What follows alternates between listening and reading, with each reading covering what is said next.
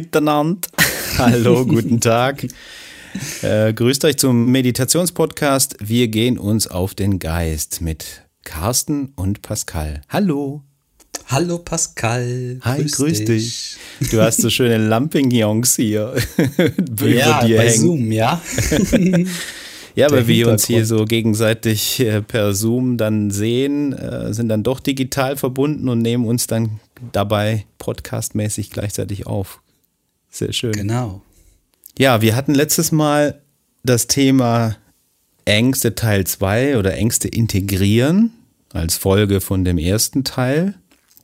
Und dieses Mal wollen wir uns auch mit Gefühlen im Allgemeinen beschäftigen. Da hatten wir uns äh, letztes Mal überlegt, ähm, ich hatte so einen interessanten Beitrag gesehen, wo die Frage im Raum stand, macht uns Meditation gefühlskalt?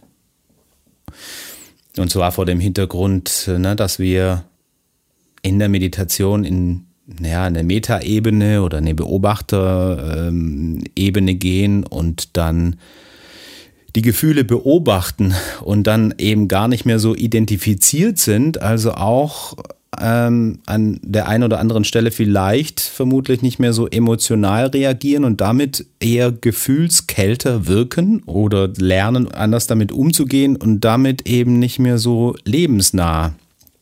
Ist eine berechtigte Frage. Was meinst du, Carsten? Ich finde die Frage richtig gut und ich muss gerade schon meinen Verstand ordnen, weil so viele Sachen in meinem Kopf vorgehen, die ich dazu sagen möchte. ähm, deswegen vielleicht darf ich einfach mal anfangen, Pascal. Gerne. Die Frage wird tatsächlich auch von Kursteilnehmern oder Ausbildungsteilnehmern gestellt. Vor allem ähm, nachdem man so ein bisschen zur Ruhe gekommen ist, aber diese Ruhe noch nicht so richtig integriert hat. Weil die Frage ist wirklich berechtigt, werden wir gefühlskalt? Ist Meditation vielleicht eher positives Denken? Versuche ich immer ähm, gelassen zu bleiben oder soll ich immer lächeln? Ähm, also eigentlich ist so die Frage, soll ich meine wahren Gefühle unterdrücken, überspielen oder austauschen? Und man kann das natürlich aus verschiedenen Sichtweisen beantworten, weil ich sag's mal so, wenn man ein negativer Mensch ist oder ein kritisch denkender Mensch ist mit wenig Zuversicht, dann wäre es natürlich schon hilfreich, wenn man Zuversicht entwickeln könnte. Mhm. Ja, also muss ich ja erstmal mich dazu bringen, die Dinge etwas positiver zu betrachten. Denn wenn ich das nicht mache, das heißt, wenn ich in mir keine Veränderung bewirke, passiert auch nichts. Wenn ich keine neue Absicht setze, mhm. mich verändern zu wollen, wird es nicht geschehen, weil die Kraft aus uns selbst herauskommt. Oder, was du gesagt hast beim letzten Podcast, Pascal, was wirklich richtig und wichtig war, es kann auch so sein, dass wenn man in diesem kleinen Quader lebt, dass die Unzufriedenheit so groß wird, dass eine Energie entsteht, die dich da raus katapultiert. Und das geschieht auch sehr oft, dass man so unzufrieden wird, ja, dass man es nicht mehr aushält, die Unzufriedenheit, und deswegen den nächsten richtigen Schritt geht. Mhm. Ja. Okay. Also, werden wir da gefühlskalt? Nee, da werden wir nicht gefühlskalt, weil eigentlich will ja das unterdrückte Gefühl rauskommen und sich zeigen. Wenn ich jetzt weitergehe und ich ein sehr gefühlsvoller Mensch bin und meine Gefühle gut ausleben kann, gut ausdrücken kann, zum Beispiel durch Kunst, durch Musik oder durch irgendwelche anderen kreativen Dinge, dann bin ich natürlich schon in guter Verbindung zu meinen Gefühlen. Ich habe ja schon gelernt, sie in mir wahrzunehmen und einen Ausdruck zu finden. Das heißt, wenn ich zum Beispiel sehr wütend bin und ich merke, es tut mir gut, Sport zu machen, dann mache ich halt öfter mal Sport, weil dann werde ich nicht mehr so wütend, beziehungsweise dann habe ich meine Gefühle ein bisschen im Griff. Das ist ja von Mensch zu Mensch unterschiedlich. Der eine braucht den Sport, um tatsächlich sich zu beruhigen oder ins Fußballstadion gehen oder sich in einer Gemeinschaft mit Leuten, mit Gleichgesinnten treffen und sich austauschen. Das beruhigt ja auch wieder unsere Gefühle. Das ist, sage ich jetzt mal, eine mittlere Ebene. Auf einer ganz hohen Ebene hm, bist du etwas unabhängig von deinen Gefühlen. Sie geschehen dir zwar auch und du nimmst sie auch wahr, aber du kannst entscheiden, ob du drauf einsteigst oder nicht. Oder ob du ein Gefühl benutzt oder ein Gefühl nicht mehr benutzt. Ein Beispiel. Du hast Stress mit dem Partner und man hat schon sich angeschrien und diskutiert und diskutiert irgendwann holt man die Gefühle zum Einsatz, ja, und fängt an zu weinen. Ähm, Gerade für Männer ist das schwer, wenn die Frau anfängt zu weinen. Da wird jeder Mann im Grunde weich und barmherzig und tritt dann von seinem Verstand zurück, weil dann der Beginn der Gefühle kommt. Manchmal, wenn man sich wirklich selbst überprüft, macht man das bewusst absichtlich. Ich sage das wirklich ganz vorsichtig, weil man muss es sehr genau anschauen. Du hast einen schlechten Tag, es geht dir irgendwie nicht so gut und der Tag wird noch besser, wenn es dir noch schlechter geht. Also weißt du, das Schlechtwerden wird mhm. noch besser, wenn du jetzt auch noch extra anfängst, dich schlecht zu fühlen. Mhm. Das ist interessant, wenn man das beobachten kann, aber man kann auch darüber hinausgehen und man muss diese Gefühle gar nicht mehr benutzen, sondern man hat einfach einen sehr klaren Kopf und fügt dem nicht unbedingt mehr ein Gefühl hinzu. Das ist natürlich jetzt eine sehr klare, klare Verstandes- und emotionsfreie und gefühlsneutrale Ebene. Ich könnte auf das Gefühl einsteigen, muss ich aber nicht. Die Schlussfolgerung daraus aus diesem Zustand ist Mitgefühl. Ja, du musst kein schlimmes Gefühl mehr für dich erzeugen, um irgendetwas zu bewirken, aber du kannst sehr gut mitfühlen, wenn ein kleines Kind weint oder wenn es jemandem nicht so gut geht, dann bist du als das klare Bewusstsein dort, was mitfühlt, was die Gefühle nicht verdrängt, die nicht weghaben möchte, sondern du bist sozusagen der Wahrnehmende der Gefühle, der Aufnehmende der Gefühle und der Verdauende der Gefühle. Ja, sie kommen auch zu dir, die Gefühle, aber du kannst sie verdauen, sie verarbeiten und dadurch ist es beinahe so, als würde ein Gefühl durch dich durchgehen, du spürst dieses Gefühl, aber es gibt kein Ego, was dran festhält oder darauf irgendwas projiziert oder damit was anfangen möchte, sondern das Gefühl kommt, geht durch dich durch, du spürst es, du erlebst es ganz bewusst und es geht irgendwann einfach wieder. Ja, und es gibt keinen Rückstand in deinem Bewusstsein davon. Und dann lebst du natürlich sehr im Hier und Jetzt und bist sehr gefühlsoffen, sehr wahrnehmend. Deswegen ist die Frage, macht Meditation gefühlskalt? Es kommt so ein bisschen wirklich auf diese Frage an, ja, von mhm. wo wird sie gestellt? Ja, und äh, wie ist der Umgang damit? Eben. Also äh, du kannst ja verantwortungslos, könntest du damit umgehen, weil du ja ne, wie du schilderst, äh, mittlerweile so, ich sage mal, derjenige bist, der, der das steuern kann.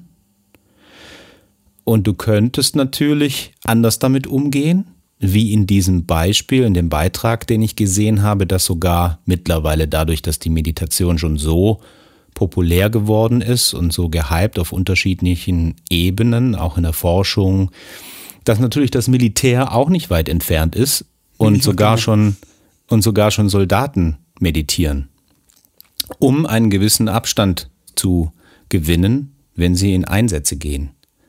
Was natürlich krass ist, ne? Das ist der Wahnsinn. Ja.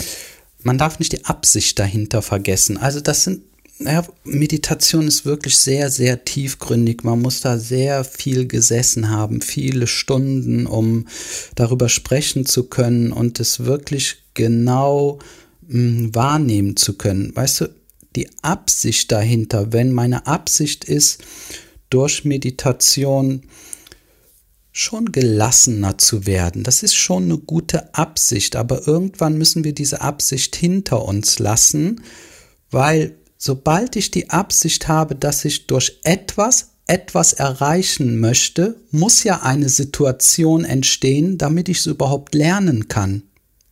Mhm. Weißt du, was ich meine? Mhm, ja. Wenn die Soldaten die Absicht haben, durch Meditation gelassener zu werden, im Krieg zum Beispiel, mhm. brauchen sie ein Übungsfeld und das haben sie durch ihre eigene Absicht kreiert. Mhm. Das machen wir nicht in der Meditation. Wir kreieren keine Absicht, ja. Wir sind da und lassen das geschehen, was geschieht. Wir sind, ich will nicht sagen anteilslos, das ist nicht das richtige Wort, aber wir sind da und lassen eher geschehen, was das Leben so hergibt, um mit etwas Größerem verbunden zu sein, nämlich mit dem Flow des Lebens. Genau, die, es gibt ja noch weitere Verantwortung oder die Verantwortung, die man dafür übernimmt, im Flow des Lebens das geschehen zu lassen und die Dinge anzunehmen. Das wäre beispielsweise ähm, während eines Einsatzes, da gibt es ja eine klare Aufgabe, ne? Da ist es mhm. egal, was auf dich zukommt, du wirst diese Aufgabe dann erfüllen müssen. Aufgrund eines mhm. anderen Entscheiders sozusagen. Du bist ja nur ausführendes Element, aber wenn das Leben ähm, was anderes präsentiert, na, dann genau, genau dann, dann könntest du als Soldat, der ja ähm, Befehls hörig ist, dann nicht sagen, nee, ich mache das jetzt nicht. Ich sehe die Situation gerade intuitiv anders. Ich müsste alternativ handeln, aber das wäre gegen die Order. Genau, der Soldat ist natürlich nicht frei. Ne? Er ist abhängig. Ja. Er ist abhängig, er muss da entsprechend handeln und so und deswegen hat er letztendlich keine wirkliche Freiheit. Und deswegen ist die Meditation für den Soldaten auch nur bis zu einem bestimmten Punkt sinnvoll. Ja, mhm. würde der Soldat tatsächlich in seiner Freizeit weiter meditieren und richtig in das Thema einsteigen, bin ich mir sicher, dass er kein Soldat mehr sein wird. Bald. Werden möchte oder bleiben möchte. Ne? Bleiben möchte, ja. Er wird das nicht mehr weitermachen, weil eine Intelligenz in einem aufsteigt, die sozusagen das Leben ist. Und es ist unmöglich, gegen das Leben zu sein. Und der Soldat ist nun mal teilweise nicht unbedingt für das Leben.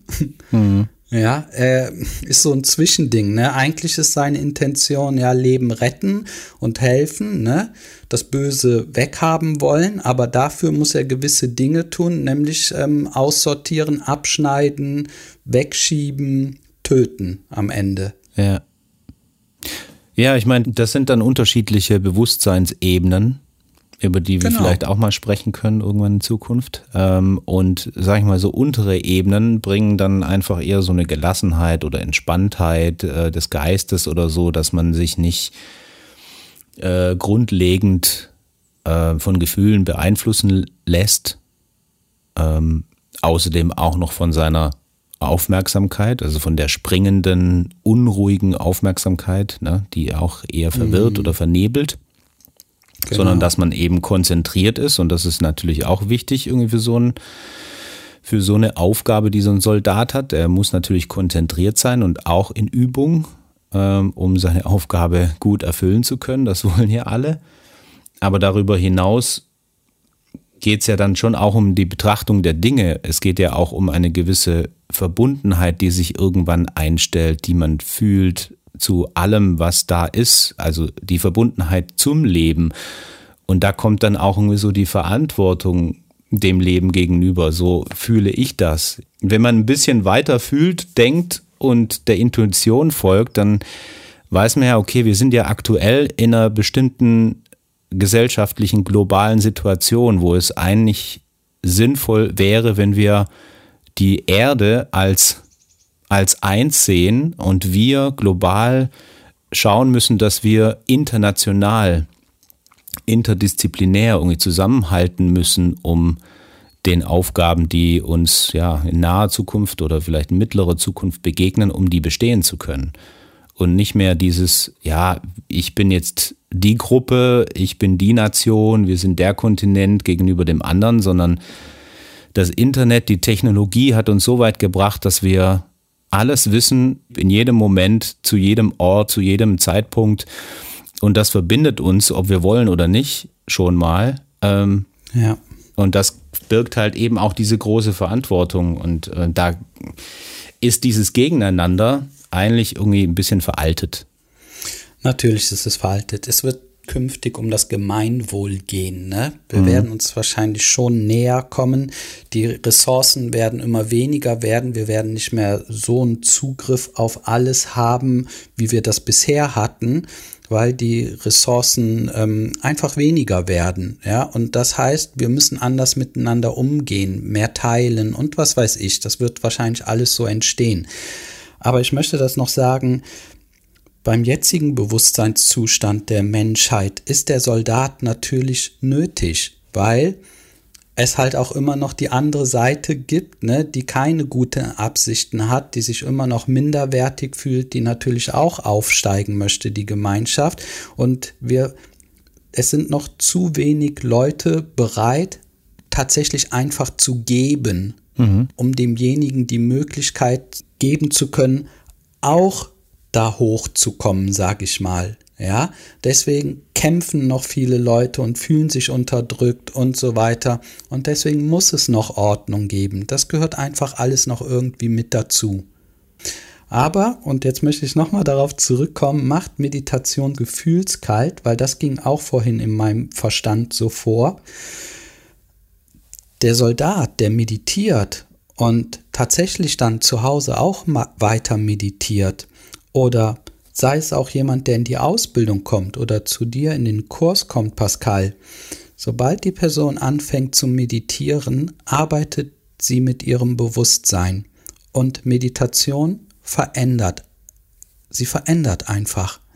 Durch das Sitzen, durch das Ruhigwerden, durch das Kontemplieren der Dinge, die da in dir geschehen, werden dir natürlich auch Dinge bewusst, die dir vorher nicht bewusst waren. Zum Beispiel, Du arbeitest in einem Unternehmen und die Arbeit war gut und es hat dir auch Spaß gemacht, aber dir war nicht wirklich klar, was dieses Unternehmen herstellt. Mhm. Dass das Unternehmen einen Beitrag leistet, dass in Afghanistan Waffen hergestellt oder geliefert werden oder so. Das mhm. wird eines Tages, wenn du weiter meditierst, einen Konflikt in dir auslösen. Ja, mhm. weil du bewusster wirst. Oder du bist zehn Jahre mit einem Partner zusammen, der rumschnauzt und Alkohol trinkt und dich anmotzt. Irgendwie bist du damit zurechtgekommen, aber es wird ein Punkt kommen, wo du sagst, es reicht, weil dir bewusst wird, dass es dir schadet. Und das ist so ein bisschen die Seite bei der Meditation, wo nicht wirklich drüber gesprochen wird, Du wirst bewusster und dir werden Dinge im Leben auffallen, die dir vorher nicht so richtig klar waren. Und dann kann es sein, dass du in einen kleinen Konflikt kommst, weil du jetzt nicht genau weißt, verlasse ich eine Situation, ja, öffne ich mich für das Neue. Aber diesen Punkt, dafür sind wir Meditationstrainer und Meditationslehrer da, um die Person dann in diesem Prozess zu unterstützen, ja, und sie zu erinnern oder daran zu halten, weiterzugehen, weiter ruhig auf sich zukommen lassen. Ja, also dieser meditative Zustand von geschehen lassen, geschehen lassen, geschehen lassen. Weil am Ende verbindet man sich einfach viel mehr mit dem Leben und man kommt viel mehr in den Flow des Lebens. Das heißt, der Verstand tritt so ein bisschen zurück und das Ego und das Leben entscheidet mehr und dann kommst du in einen größeren Fluss und bist in einem größeren Zusammenhang und der größere Zusammenhang weiß einfach besser, wie die Dinge gut funktionieren. Mhm. Und dann kann man irgendwann, ist man in so einem Flow drin und dann lösen sich ganz viele Probleme sehr schnell hintereinander. Und dann bist, ist man irgendwann auf einem guten Weg, der sich dann auch von alleine verselbstständigt. Aber man muss durch manchmal durch einen Konflikt durch. Das ist schon so. Ja, definitiv. Ne? Wie wir das letztes Mal hatten, irgendwie das Konflikte ja auch dafür sorgen, dass du noch weiter lernen kannst ja. oder vielleicht Entwicklungssprünge hinlegen kannst. Ne? So ist es. Wie du vorher sagtest, ähm, dass bei einem meditierenden Soldaten dann irgendwann dann schon so ein weiteres Bewusstsein sich einstellen wird, weil er sich eben mit dem Geist beschäftigt. Könnte es aber sein, dass er einfach nur so die Meditation praktiziert als Werkzeug und gar nicht wirklich weiterkommt, sondern einfach nur die Entspanntheit trainiert und gar nicht wirklich über auf bestimmte Stufen. Nein, unmöglich. Die Meditation entwickelt sich von sich aus weiter. Du bestimmst das nachher nicht mehr. Du fängst es an und du hast ein Ziel und möchtest gelassener sein oder Dinge verarbeiten können. Ja, du hast den ganzen, die ganze Zeit Stress auf der Arbeit und dann meditierst du abends, um zur Ruhe zu kommen. In Ordnung. Bis zu einem gewissen Punkt läuft es auch so ab, aber irgendwann meditierst du, weil du meditierst und die Meditation selber verändert die Dinge, nicht mehr du. Und das führt zu einem neuen Bewusstseinszustand. Man verändert sich. Mhm. Ja, natürlich ist eine gewisse längere Zeit der Meditation nötig. Ich kenne tatsächlich jemanden, der im Krieg war und ähm, auch Menschen getötet hat und irgendwann im Krieg angefangen hat zu meditieren, weil er wusste, ich kriege das sonst nicht verarbeitet, das Ganze. Mhm. Und es hat sich so entwickelt, dass er heute als Heiler arbeitet. Mhm. Es ist wirklich ziemlich krass, aber er sagt selber, es, es hat so ein krasser Wandel stattgefunden. Er hätte das vorher, hätte das niemals, das war nie sein Ziel, ja. Mhm. Es hat sich einfach entwickelt. Und Welcher Wandel jetzt zum, zum Heiler oder zu, einer, genau, zu vom, dieser neuen vom, Ansicht? Ja, genau, vom Soldaten zum Heiler. Mhm. Ich kenne es aus meiner eigenen Erfahrung, wenn ich auf mein Leben zurückblicke, was ich da so alles gemacht habe. Da war nicht die Spur eines Gedankens von dem, was ich heute mache. Nicht die Spur. Es gab, das gab es gar nicht. Das war nicht in meinem Kopf drin als Bild. Null, gar nicht. Mhm. Es ist durch das Meditieren entstanden. Und natürlich, heute weiß ich, wohin führt die Reise wohl noch? Verstehst du? Es ja, ist ja, so genau. eine Art Neugier. Das Ego ist ein bisschen zurückgetreten. Das Wünschen hört so ein bisschen auf. Es ist so ein bisschen das Einlassen auf dessen. Das ist so ein kleiner, wie so ein Überraschungseffekt, auf den ich mich freue. Da ist so eine Freude. Weißt ja, die, die, genau, die, diese, diese Neugier, die trainieren wir ja auch, indem wir so gucken, was passiert in dem kleinsten nächsten Moment, der da passiert, so. Also zu, zu Beginn hast du vielleicht nicht so eine feine Auflösung, wenn man das ja, jetzt genau. mal so genau. sieht, aber dann später wird das immer detailreicher und dann erkennt man so, okay, was passiert jetzt bei der Atmung? Wie wird der nächste Atemzug sein? Oder nur der, die Pause oder nur das Einatmen, Ausatmen? Und was passiert mit deinen Gefühlen oder der Situation? Vielleicht ist das so, dass es dann immer weitergeht und das Rad sich einfach nicht ja, nicht aufhört und es zu schwingt von selbst. Ja. Es schwingt von selbst weiter und da ist jemand, der ist neugierig und das bist du. Und ich finde Meditation ja mittlerweile so spannend, so interessant. Man setzt sich hin und lässt geschehen und es geschehen so ja, ich will nicht sagen schöne Dinge oder schlechte Dinge, das nee. kann man so gar nicht sagen. Es geschehen einfach viele Dinge und man ist dabei. Man erlebt es so richtig mit, wie du sagst. Das ist so eine 4K oder 8K Auflösung. Ja, ja wenn es reicht. Man, genau, man ist so richtig schön dabei. So, und dann ist die Meditation zu Ende. Dann ist auch Ende. Ich muss da nichts erreicht haben oder sowas. Ja, es war ein Zustand, ein Erlebnis. Und das ist natürlich cool, ne, wenn man an dem Punkt der Meditation ist. Ja, es ist der feine Unterschied, wie du gerade wörtlich gesagt hast erreichen oder erleben. Ja, richtig. Der feine genau. Unterschied. Ja, genau. Und noch, um nochmal darauf zurückzukommen, ja, du musst erstmal sitzen bleiben können, dir tun die Knie weh, dir tut der Rücken weh, es ist unangenehm, ja. Es ist so wie so eine Läuterung, durch die man erstmal geht, ne. Aber wenn man die überstanden hat und die geht relativ schnell vorbei, diese Phase, dann kommt schon, dann fängt das Gehirn an, neue Hormone auszuschütten und die lassen dich neue Dinge erleben. Mhm. Es ist halt erstmal so ein kleiner Weg dahin, aber er lohnt sich einfach. Das Leben wird intensiver und deswegen würde ich jetzt sagen, nein, es macht überhaupt nicht gefühlskalt. Ganz im Gegenteil. Du bist viel mehr verbunden und nimmst viel mehr wahr und hast eine größere Lebensdynamik sozusagen. Es ist erlebnisreicher, es ist mehr Fülle da. Detailreicher. Hm. Ja, genau. Ja, ich freue mich schon. Bei sowas freue ich mich auf die nächste Ausbildung, auf den nächsten Kurs. ne? Ich, ah, ich könnte das so direkt wieder loslegen. das ist schon zack. ja, vielleicht äh, gerade aus diesem Thema entspringt ja so ein bisschen die unterschiedlichen Formen und Arten irgendwie der Meditation, die es so gibt. Die analytische Meditation, dann Körperscan, äh, Atemtechniken, ähm, die eher konzentrative Meditation, buddhistisch und welche religiöse oder spirituelle Herkunft das Ding auch hat das verwirrt natürlich auch auf der anderen Seite. Ne? Welches ist denn jetzt so gerade das Wichtige für mich und äh, mache ich das jetzt gerade richtig und wie kombiniere ich das? Das wäre vielleicht auch ein äh, interessantes Thema für uns. Sehr gerne.